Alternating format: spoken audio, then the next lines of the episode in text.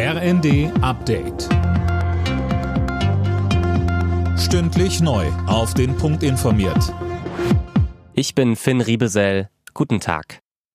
In der ukrainischen Hafenstadt Chornomorsk ist das erste Frachtschiff seit Kriegsbeginn mit Getreide für den Export beladen worden. Jetzt muss nur noch der genaue Seeweg festgelegt werden. Millionen Menschen weltweit sind auf das Getreide angewiesen, das aus der Ukraine kommt.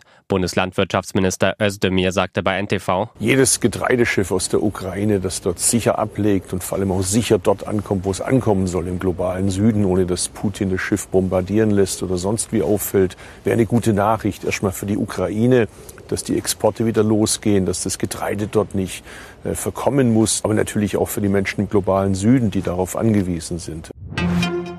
Deutschland wappnet sich für den Winter. Ab heute gelten strengere Vorschriften für Gasspeicher. Ziel ist ein Füllstand von 95 Prozent bis November. Vor dem Hintergrund steigender Preise wird auch weiter über Entlastungen gesprochen. Die Linke fordert beispielsweise einen Gaspreisdeckel. Schulschließungen sind bei künftigen Corona-Maßnahmen tabu.